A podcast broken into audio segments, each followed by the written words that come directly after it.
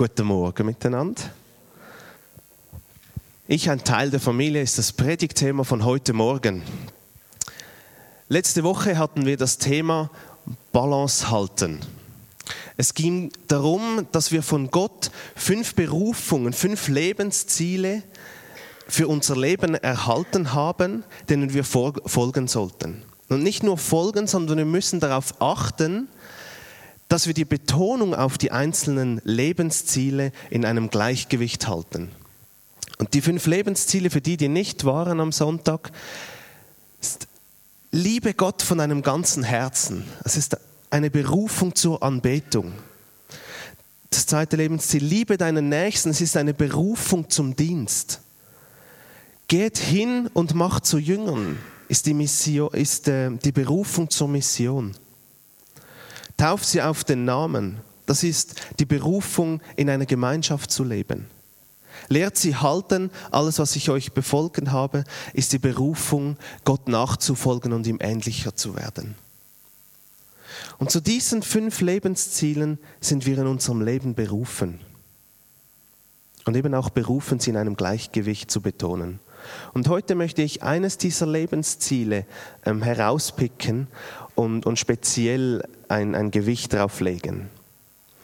Die Berufung zur Gemeinschaft. Oder eben, wie es der, der Predigtitel heißt, ich ein Teil der Familie. Wir wurden dazu erschaffen, um ein Teil von Gottes Familie zu sein. Und dieser Begriff Familie Gottes hat zwei Aspekte. Einerseits meint Gott die Zugehörigkeit zu seiner Familie.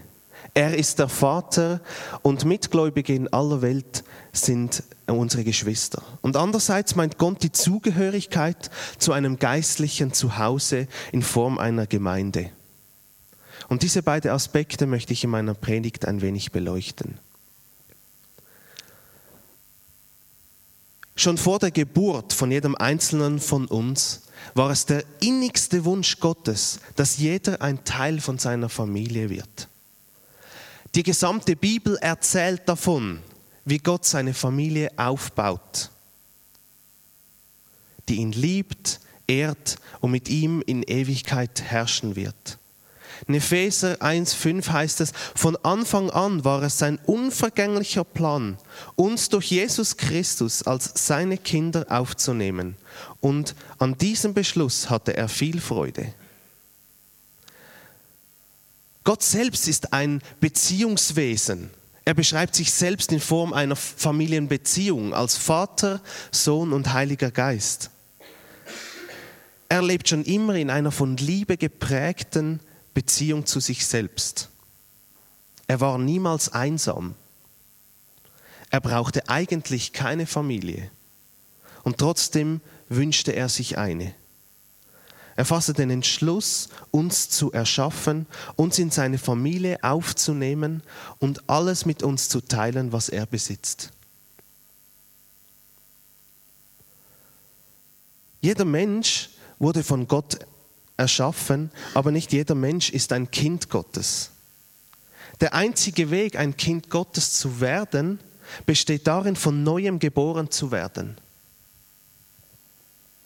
Wir werden durch die biologische Geburt Teil unserer, unserer menschlichen Familie und wir werden durch die geistliche Geburt Teil von Gottes Familie. Unsere geistliche Familie ist sogar noch wichtiger als unsere biologische, weil sie in Ewigkeit Bestand haben wird.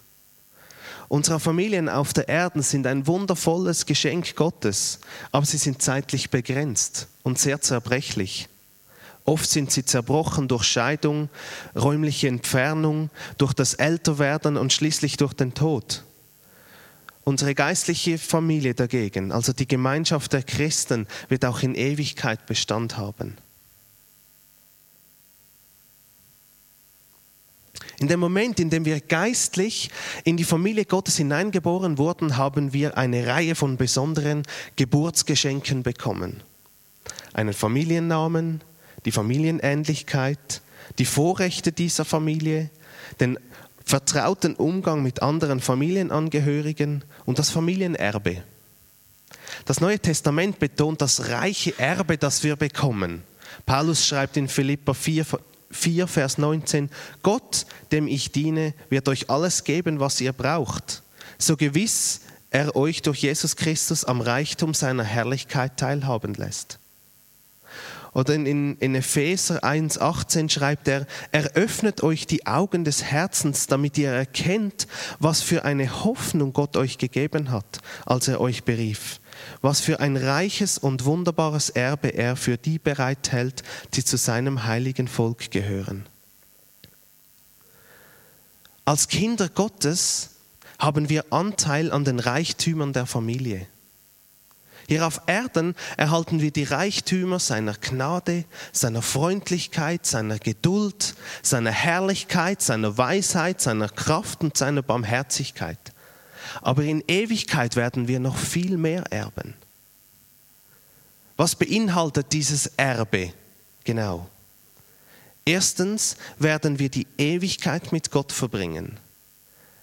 Zweitens werden wir Christus ganz ähnlich werden. Drittens werden wir von Schmerz, Leid und Tod befreit. Viertens, wir werden belohnt, in verschieden, wir werden belohnt und in verschiedenen Positionen eingesetzt. Und fünftens, wir werden die Herrlichkeit von Jesus mit ihm teilen. Eigentlich ein unglaubliches Erbe, das wir erhalten werden. Wir werden viel reicher sein, als wir uns jemals irgendwie erträumen könnten. Bei der Zugehörigkeit zur Familie Gottes spielt auch die Taufe eine wichtige Rolle. Im Missionsbefehl in Matthäus 28 betont Jesus die Taufe ebenso stark wie Evangelisation und Lehre. Dies zeigt uns die Wichtigkeit hinter der Taufe. Mit der Taufe möchte Gott symbolisieren, dass wir ein Teil der ewigen Gemeinschaft der Familie Gottes werden. Sie besitzt eine reichhaltige Bedeutung. Sie bezeugt unseren Glauben. Es gibt uns Anteil an Jesus Sterben und Auferstehen. Die Taufe symbolisiert das Sterben unseres alten Lebens und das Auferstehen des neuen Lebens in Jesus. Und mit der Taufe feiern wir unsere Aufnahme in die Familie Gottes. Die Taufe macht uns nicht zu einem Mitglied der Familie. Dies kann nur der Glaube an Jesus. Aber sie zeigt nach außen, dass wir zur Familie Gottes gehören. Wie ein Ehering ist die Taufe eine sichtbare, eine sichtbare Erinnerung an eine Entscheidung, die wir in unserem Herzen getroffen haben. Einige denken, dass die Taufe etwas ist, das man machen kann, wenn man eine gewisse geistliche Reife erlangt hat. Viele schieben es dann auf. Aber die Taufe ist etwas, das nicht aufgeschoben werden sollte. Die einzige biblische Bedingung für die Taufe ist der Glaube an Jesus. Also ist es eigentlich ein Startschuss im Glaubensleben. Im Neuen Testament sehen wir das immer wieder deutlich. Die Menschen wurden getauft, sobald sie ihr Leben Jesus übergeben haben. An Pfingsten haben sich 3000 Leute am selben Tag taufen lassen, wie sie zum Glauben gekommen sind. Die, der Äthiopier, von dem wir lesen dürfen an einer anderen Stelle, wurde auch auf der Stelle getauft, als er zum Glauben kam. Im Neuen Testament werden Taufen nicht aufgeschoben, weil sie, ein, weil sie eine Wichtigkeit in den Augen Gottes ist.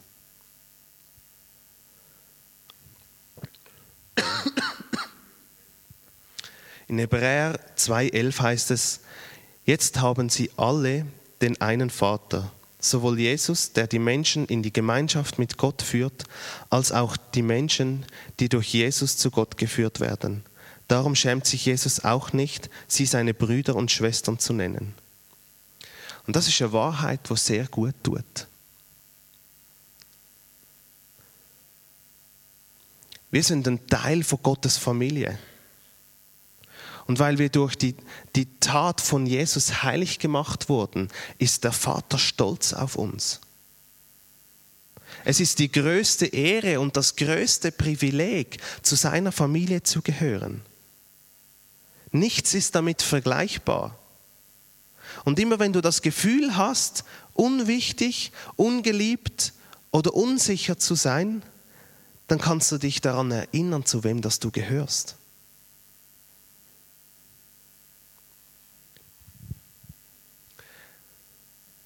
Mit Ausnahmen von ein paar wichtigen Stellen, an denen alle Christen zu allen Zeiten gemeint sind, bezeichnet das Wort Kirche oder Gemeinde immer die sichtbare Kirchengemeinde vor Ort. Das Neue Testament geht von einer Mitgliedschaft in einer Ortsgemeinde aus. Die einzigen Christen, die nicht Mitglied einer Ortsgemeinde waren, waren die, die durch Gemeindezucht aufgrund des Festhaltens an einer schweren Sünde aus der Gemeinde ausgeschlossen wurden. In der vollkommenen und sündlosen Umgebung des Garten Edens sagte Gott, es ist nicht gut, dass der Mensch allein sei. Ihr könnt das nachlesen im 1. Mose 2,18. Wir sind für die Gemeinschaft erschaffen, geformt für das Miteinander, gestaltet für das Leben in einer Familie. Und keiner von uns kann als Einzelkämpfer die Ziele Gottes erreichen. Kennt ihr das Lied Solo Christ? Wenn wir so bei den alten Lagerliedern angefangen haben. Jetzt muss ich schnell überlegen, wie es geht. Warum geht's denn nicht als Solo-Christ? Warum kann's alleine gehen? Weil du alleine ganz verloren bist und dir niemand helfen kann. Ein Christ braucht der andere, der andere braucht nicht. Genau so. Er auf dem Weg. Ist es sehr gut. Das unterstützt meine ganze Predigt, das Lied. Das ist sehr gut. das Lied stimmt. Wir sind nicht dazu geschaffen, alleine zu sein. Und ich beziehe das nicht auf, auf, ähm, auf eine Partnerschaft, sondern ich beziehe es auf den Gedanken von der Gemeinde. Die Bibel kennt so gut wie kein einsamer Heiliger oder geistlicher Einzelgänger, wo ohne, jetzt muss ich wieder abschalten, die Bibel kennt so gut wie keinen Heiligen oder geistlichen Einzelgänger, ähm, die ohne andere Menschen leben und sich jeglicher Gemeinschaft entziehen. Die Bibel macht deutlich, dass wir zusammengestellt sind, zusammengehören, voneinander abhängen, uns gegenseitig stützen und aufeinander angewiesen sind. Auch wenn die Beziehung zu Jesus sehr persönlich ist, sollte sie niemals, niemals eine reine Privatsache sein. Paulus schreibt in Römer 12, 5, genauso sind wir alle, wie viele und wie unterschiedlich wir auch sein mögen durch unsere Verbindung mit Christus ein Leib. Und wie die Glieder unseres Körpers sind wir einer auf den anderen angewiesen. Das Wort Mitglied wurde ein bisschen zweckentfremdet. Man wird schnell irgendwo mal Mitglied, weil man sich meistens irgendwelche Vorteile davon verspricht.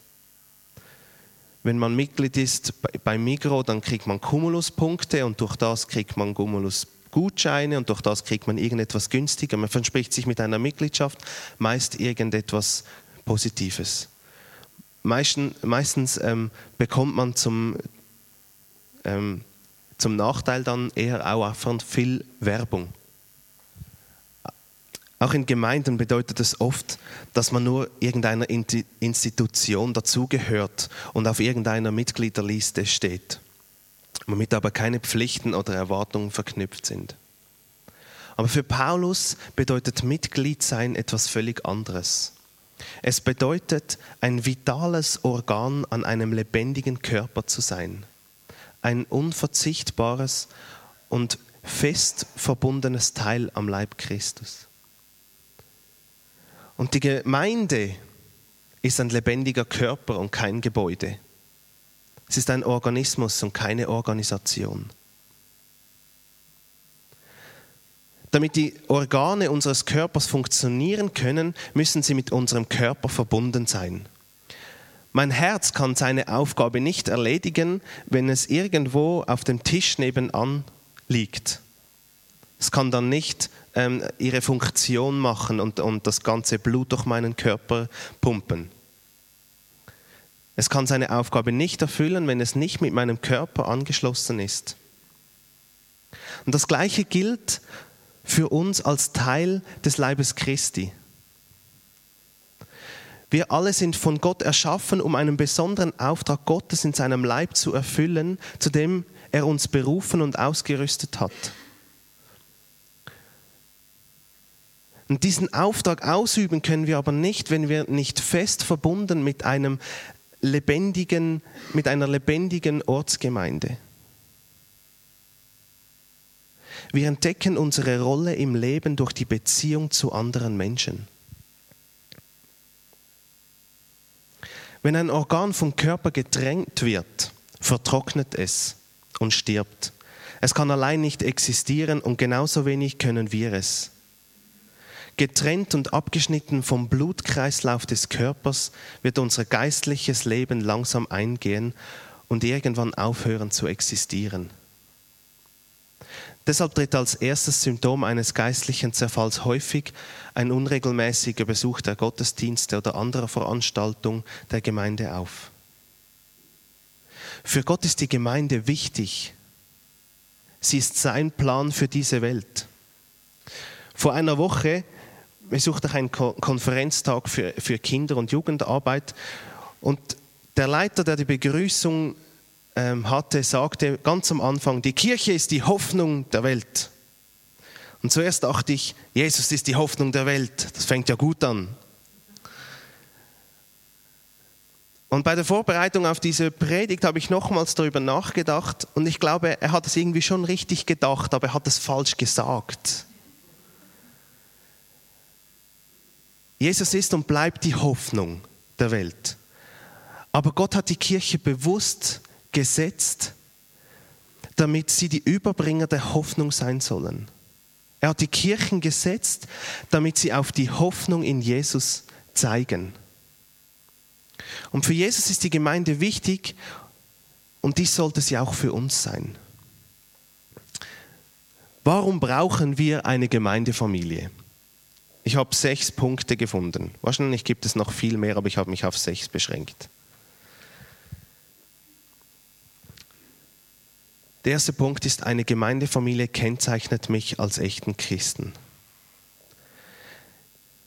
Ich kann nicht behaupten, dass ich wirklich zu Jesus Christus gehöre, wenn ich nicht verbindlich zu einer Gruppe von Christen gehöre. Jesus sagt in Johannes 13, 35, an eurer Liebe zueinander werden alle erkennen, dass ihr meine Jünger seid. Wenn wir in Liebe als Gemeindefamilie aus unterschiedlichen sozialen Schichten und ethnischen Kulturen zusammenkommen, dann ist das ein, ein ausdrucksstarkes Zeugnis für diese Welt. Ich allein bilde nicht den Leib Christi. Ich brauche andere, um dies zum Ausdruck zu bringen. Gemeinsam, nicht getrennt, sind wir der Leib Christi. Der zweite Grund, eine Gemeindefamilie hilft mir aus meiner ich-bezogenen Isolation heraus. Die Ortsgemeinde ist die Schule, in der wir lernen können, in der Familie Gottes zurechtzukommen. Sie ist der Ort, an dem wir selbstlose Liebe und gegenseitige Annahme praktizieren können. Als aktives Mitglied lerne ich, mich um andere zu sorgen und Anteil an ihrem Leben zu nehmen. 1. Korinther 12, 26 heißt es, wenn ein Teil des Körpers leidet, leiden alle anderen mit. Und wenn ein Teil geehrt wird, ist das auch für alle anderen ein Anlass zur Freude.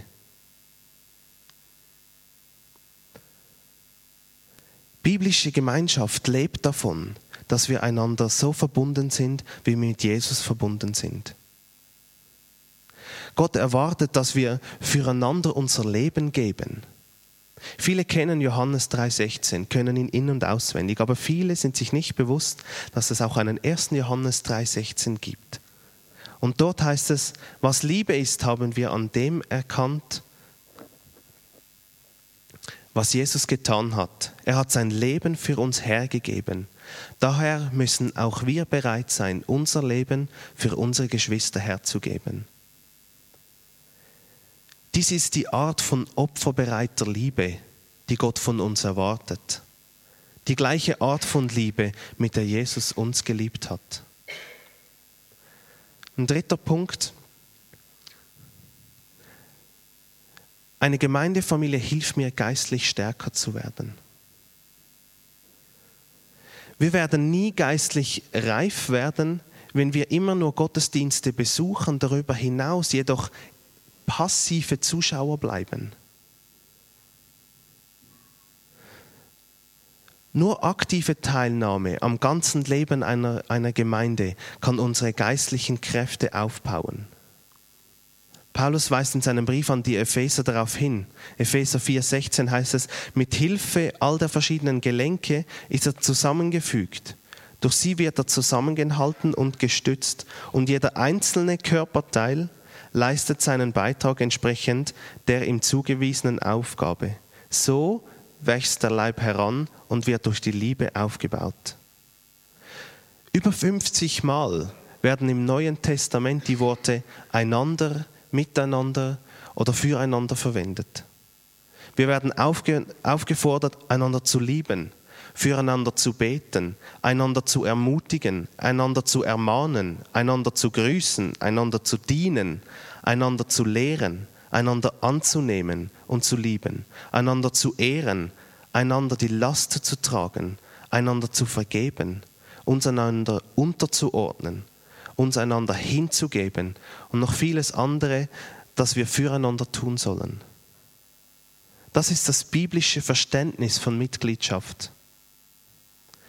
Es mag leicht sein, ein heiliges Leben zu führen, wenn niemand um dich ist, der deine Liebesfähigkeit herausfordert. Es ist leicht, uns selbst vorzumachen, dass wir geistlich reif sind, wenn niemand da ist, der uns herausfordert. Echte Reife zeigt sich in der Gemeinschaft und in der, in der Interaktion miteinander, mit anderen. Wir brauchen mehr als die Bibel, um wirklich zu wachsen. Wir brauchen Beziehung zu anderen Christen. Wir lernen schneller und werden stärker, wenn wir miteinander und voneinander lernen und einander verantwortlich sind. Der vierte Punkt, der Leib Christi braucht mich. Das ist ein Grund. Gott hat in seiner Gemeindefamilie eine einmalige Aufgabe für jeden. Und diese Aufgabe nennt sich Dienst. Und Gott hat jeden für diesen Dienst begabt und ausgerüstet. 1. Korinther 12, 7 heißt es, bei jedem zeigt sich das Wirken des Geistes auf eine andere Weise, aber immer geht es um den Nutzen der ganzen Gemeinde. Die Gemeinde ist der Platz, an dem jeder seine Gaben entdeckt, weiterentwickeln und einsetzen kann. Vielleicht hat Gott auch noch einen einen weiter gefassten Dienst. Aber der ist immer zusätzlich zu der Aufgabe in der Gemeinde. Jesus versprach nicht, meinen Dienst aufzubauen. Er versprach, seine Gemeinde aufzubauen. Der fünfte Grund ist, warum wir eine, eine Gemeindefamilie brauchen. Ich bin ein Teil von Jesus Auftrag in der Welt. Als Jesus auf, auf dieser Erde lebte, wirkte Gott durch seinen menschlichen Körper. Und heute gebraucht er den geistlichen Leib Christi. Die Gemeinde ist Gottes Werkzeug in dieser er auf dieser Erde. Es ist nicht nur unsere Aufgabe, Jesus Liebe vorzuleben, indem wir einander lieben, wir sollen sie auch zum Rest der Welt bringen, diese Liebe. Und dieses Privileg wurde uns allen gemeinsam verliehen. Er wirkt durch uns in dieser Welt. Jeder von uns hat seinen Beitrag zu leisten. Epheser 2.10 heißt es, wir sind ganz und gar Gottes Werk. Durch Jesus Christus hat er uns so geschaffen, dass wir nun Gutes tun können. Er hat sogar unsere guten Taten im Voraus geschaffen, damit sie nun in seinem Leben Wirklichkeit werden. Der sechste Grund.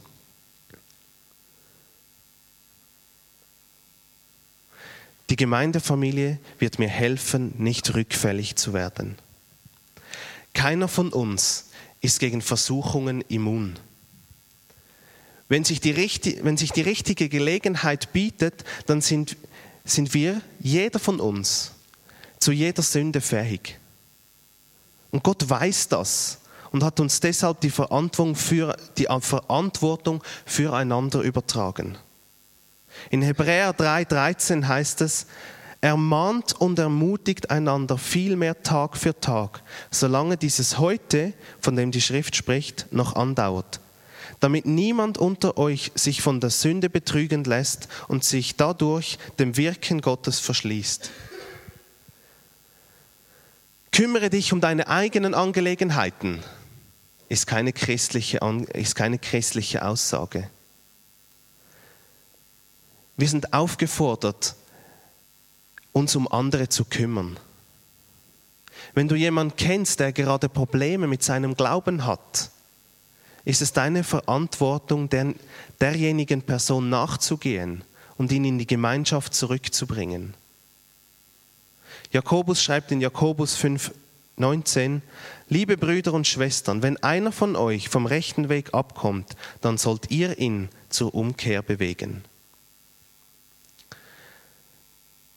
Der Teufel liebt Christen, die sich vom Leib Christi lösen und sich von ihrer geistlichen Familie getrennt halten und die niemandem Rechenschaft schuldig sind. Denn er weiß, dass sie eher schwächer sind, um sich gegen seine Angriffe zu wehren. Wenn ein Kind geboren wird, wird es automatisch Teil der Menschheitsfamilie. Und das Kind braucht es dann, Teil einer konkreten Familie zu, zu werden. Diese Familie ernährt es, sorgt für das Kind und zieht es groß, damit es wächst und stark wird. Und wenn du durch den Glauben an Jesus ein Kind Gottes geworden bist, wirst du zwar automatisch Teil der weltweiten Familie Gottes, aber es ist wichtig, auch ein Teil von einer Familie vor Ort zu werden, einer Gemeinde. Der Unterschied zwischen einem Gemeindebesucher und einem Gemeindemitglied ist die Verbindlichkeit. Besucher sind Zuschauer, die von der Seitenlinie aus zuschauen, beobachten. Mitglieder arbeiten aktiv in der Gemeinde mit. Besucher konsumieren. Mitglieder tragen aktiv etwas bei. Besucher wollen die Vorteile in Anspruch nehmen, die die Gemeinde bietet, aber sie wollen keine Verantwortung übernehmen. Wir sind berufen zur Gemeinschaft. Berufen zur Gemeinschaft mit Gott selbst und zur Gemeinschaft mit anderen Christen. Gott will, dass wir reale Menschen lieben, nicht ideale. Wir können ein, ein Leben lang nach der perfekten Gemeinde suchen, aber wir werden sie nicht finden. Denn wir sind berufen, unvollkommene Sünder zu lieben, so wie Gott es tut. Auch unsere Gemeinde ist nicht perfekt und wir werden es auch nie sein. Und leider sind wir von Verletzungen auch innerhalb unserer Gemeinde nicht verschont. Und wir werden immer wieder auf Menschen treffen, die uns eher Mühe machen, weil sie nicht vielleicht auf unserer Wellenlänge sind. Aber ich bin fest davon überzeugt, dass Gott etwas Gutes geschaffen hat mit unserer Gemeinde. Und ich möchte euch ermutigen, euch ganz auf die Gedanken der Gemeinde einzulassen. Wenn ich von Mitgliedern, wenn ich von Mitgliedern rede, auch jetzt im Unterschied zum Besucher, dann geht es mir nicht darum, dass nachher jeder den Mitgliederdings ausfüllt, damit er auf dem Zettel Mitglied ist, sondern es geht um diesen Gedanken hinter der Mitgliedschaft. Ich möchte euch ermutigen, euch zu überprüfen, ob die sechs Gründe, weshalb jeder eine Gemeindefamilie braucht, in eurem Leben auch sichtbar sind. Ich möchte zum Abschluss beten. Vater, ich möchte dir vielmal Danke sagen, dass wir dürfen ein Teil von deiner Familie sein. Dass wir dürfen dein Kind sein. Dass du der Vater bist, der liebende, große, wunderbare Vater. Und ich möchte dir auch vielmal Danke sagen, dass du den wunderbaren Plan hast von einer Gemeinde dass du sie bewusst gesetzt hast. Und Vater, ich möchte dich wirklich bitten, dass wir in unserem Leben wirklich das, den Gedanken, wo du hinter der Gemeinde hast, darf verankert werden in unseren Herzen, in Vater. Dass wir dürfen erkennen, was es heißt, ein Mitglied zu sein von einer Gemeinde. Dass wir dürfen deinen dein Gedanken hinter, hinter einer Gemeinde wirklich dürfen erkennen. Herr, überprüfe unsere Herzen und leg den Finger auf Sachen, wo, wo vielleicht noch nicht richtig sind oder noch nicht, noch nicht so sind, wie du sie dir vorgestellt hast. Vater, du hast uns berufen zur Gemeinschaft und wir möchten dem Ruf folgen. Danke dir, Herr, bist du bei uns. Amen. Amen.